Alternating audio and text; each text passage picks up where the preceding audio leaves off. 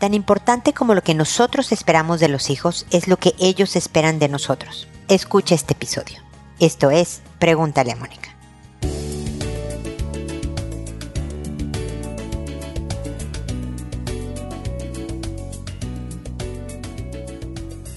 Bienvenidos amigos una vez más a Pregúntale a Mónica. Soy Mónica Bulnes de Lara. Como siempre, feliz de encontrarme en este espacio que los invita a seguirme en las redes sociales, Instagram, Twitter, Facebook, Pinterest, TikTok TikTok, díganme en cuál y creo que ahí estoy. Creo que en, la, no, no creo. En la única que todavía no estoy es en Threads, la nueva que quiere sustituir a Twitter. Lo estoy considerando porque pues pongo lo mismo en todas partes, pero pues cada quien tiene su plataforma preferida. Pero en fin, ahí estoy. Síganme siempre como Pregúntale a Mónica. Solo en LinkedIn estoy como Mónica Bulnes, pero también hay un Pregúntale a Mónica en LinkedIn. Así que ahí los espero con mucho afecto porque encontrarán más herramientas para construirse una buena vida, más frases, videos, citas, etcétera, que espero que ayuden a ese propósito. El día de hoy hablo sobre los hijos, sobre lo que ellos esperan de nosotros, porque la verdad es que es pues prácticamente imposible que un niño pequeño diga gracias mamá por la estructura que pones en mi vida pero es parte de lo que ellos necesitan. A lo mejor debí de titular el episodio como lo que necesitan nuestros hijos de nosotros, ¿no? Pero en realidad también esperan, por ejemplo, amor. Amor expresado en cualquier manera. ¿No? Hay gente que es de piel, abraza, besa, hay gente que es de palabras cariñosas, ¿no? Mi amor, mi vida, osito, bla, bla, bla. Hay gente que se preocupa por los cuidados, ¿no? Que no le falte nada, que vaya abrigado, pero a lo mejor no están de piel. Es importante traducirte a los hijos, decirle cómo expresas tú este amor. Hijo, cada vez que te preparo la comida, es porque te quiero mucho. O cada vez que me preocupo de ir por ti en las fiestas en la noche o que checo tu tarea. Todo esto es cariño. No todo, no soy buena para los abrazos, decirlo es importante, pero quiero que sepas que te quiero, así como eres. Eso también es bien importante. ¿no? Los hijos son muy egocentristas y siempre creen que porque hicieron algo malo es que los papás no están felices o se están peleando entre ellos y todo eso. El asegurarles la incondicionalidad de nuestro amor, que igual los vas a retar, los vas a regañar, los vas a, le vas a poner un castigo, eso no tiene nada que ver con el amor que te tengo. Es más, porque te tengo amor te voy a poner castigos o te voy a regañar o te voy a exigir algo de ayuda en casa.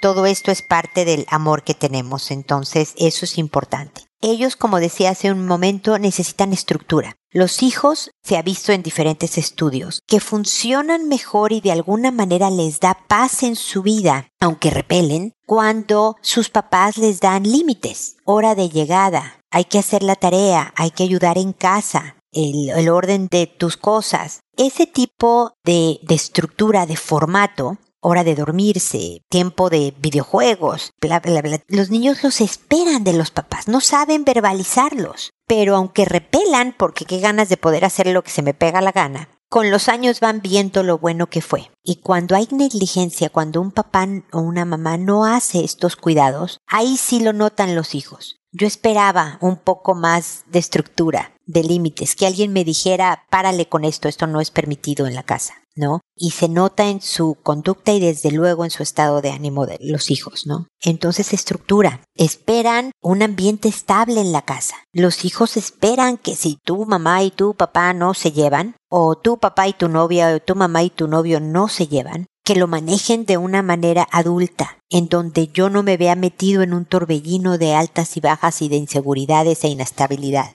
Tener presente lo que ellos esperan de nosotros, lo que ellos necesitan de nosotros, para que nosotros cumplamos el objetivo de hacerlos a ellos unos adultos responsables, íntegros, capaces de construirse una buena vida, hay que trabajarlo para obtenerlo. Hay que tratar por todos nuestros medios de dárselo a los hijos, porque así como a lo mejor tú esperas buenas calificaciones en sus estudios, ellos también esperan de ti que te comportes como madre, con M mayúscula, como padre con P mayúscula, dando un buen ejemplo, siendo modelos a seguir, poniendo estructuras, expresando amor de diferentes maneras, por eso siempre digo que los hijos nos hacen mejores personas, porque somos toda esta figura para ellos. Y ojalá en la medida que les demos lo que ellos esperan y necesitan, todos construyamos un agradable ambiente de familia. Todo esto se hace siempre con cariñosa firmeza, como les digo, y cumplamos el objetivo de criar buenos hijos, buenas personas, buenos ciudadanos, buenas parejas de otros, buenos futuros padres y madres.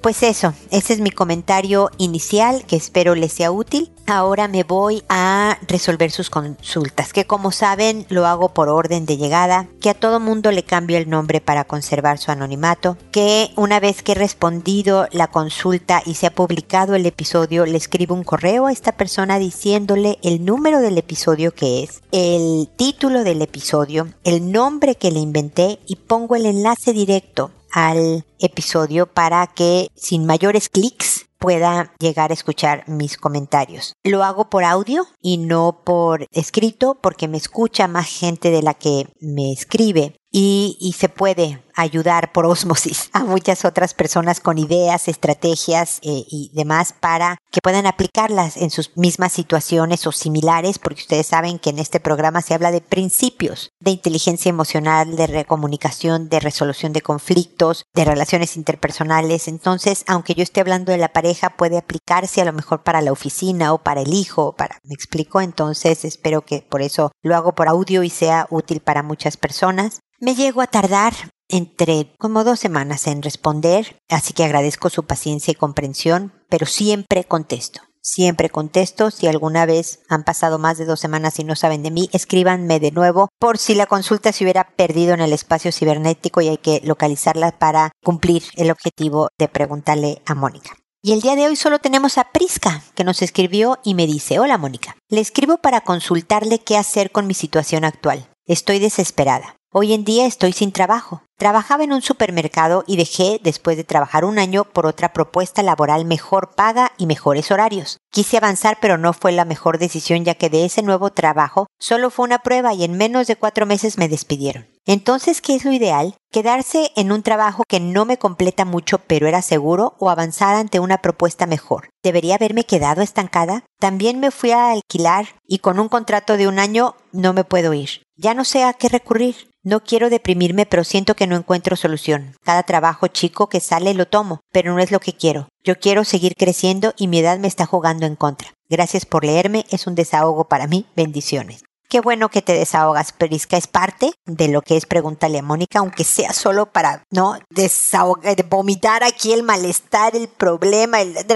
Y eso da, es como vomitar realmente. Cuando uno vomita se siente mejor, ¿no? Es súper desagradable vomitar. Espero que no sea desagradable escribir a Pregúntale a Mónica, pero luego uno siente alivio. Entonces espero que por lo menos esa parte se haya cumplido, Prisca. Por otro lado, lamento horriblemente que no haya funcionado esta segunda propuesta, ¿no? Que te despidieran tan rápido y, y, tú ya te habías comprometido con el departamento y una serie de cosas. Hay veces que la vida nos presenta unos desafíos impresionantes que nada más debemos de, digamos, vivir la tormenta para que cuando llegue la calma podamos rearmarnos y continuar. En tu pregunta está la respuesta. ¿Debí haberme quedado estancada? Estancada nunca te quedes. En nada en el trabajo, en tu vida personal, en tu vida de pareja, si estás en medio de un río, nunca te quedes estancada. Estancada te mata.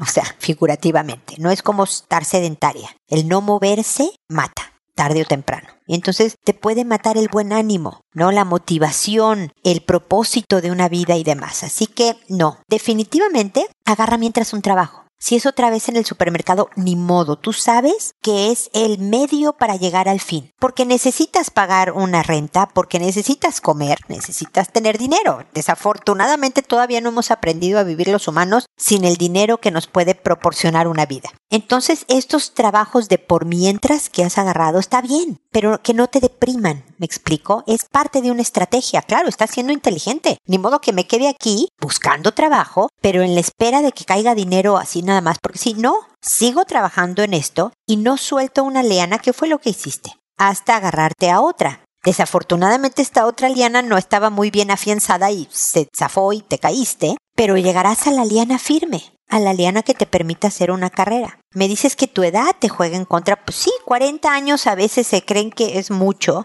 pero no, hombre, tienes por lo menos 40 más de vida, entonces hay, hay tiempo. No te compres en ti misma estas actitudes que pueden ser un obstáculo. Porque si yo ya me siento medio vieja, voy a usar este término, pero tú no eres nada vieja, Prisca, para hacer algo, el otro me va a ver seguro como yo me veo. Pero si yo me veo como capaz, como bla, bla, bla, ahorita fui de ahí a una charla presencial, una conferencia, que ya son raras las presenciales en este mundo post pandemia, todas son por Zoom, pero fue muy agradable. Y entonces comenté que iba yo a cumplir este año 60 años, que legalmente iba a ser tercera edad, cosa que me parece hasta ofensiva un poco y jaja, y me dicen, ah, no los parece. Siempre es halagador oír eso. Muchas veces es nada más como lo esperado que te van a decir, pero eso debe de pasar en nuestra vida. No parecer nuestra edad, no en físico, sino en energía, en actitud, en, en empuje. ¿Me explico? Entonces, suerte, ánimo, Prisca. Escríbeme cuantas veces quieras para desahogarte. No te quedes estancada, pero también sé estratégica. Es posible que tengas que encontrar, como dicen por ahí, tengas que besar muchos sapos antes de que encuentres el príncipe. Y como tienes que comer, agarra trabajo de supermercado o trabajos eventuales que te permitan mientras seguir teniendo entrevistas y estar en mercado de trabajo. Para que a la siguiente propuesta, incluso con el riesgo de cuatro meses o tres meses y adiós, pero lo intentes porque solo está hay miles de historias de gente famosa que la rechazaron 50 mil veces, este, hasta la de Harry Potter y Disney y todas estas gentes, la rechazaron 50 mil veces y cuando le dieron al clavo, le dieron al clavo, pero con gusto. Eso te deseo a ti, espero que así sea, manténnos al tanto, cuéntame cuando encuentres este, este gran proyecto y ánimo, ánimo que las cosas van a resultar, ya lo verás. Y como les dije al principio, esta fue mi única consulta, así que saben que las pueden hacer a través de www.preguntaleamónica.com en el botón envíame tu pregunta y me llegará mi correo personal y yo les responderé acá. Espero más consultas de ustedes y también espero que nos volvamos a encontrar en un episodio más de Pregúntale a Mónica. Y recuerda, siempre decide ser amable. Hasta pronto.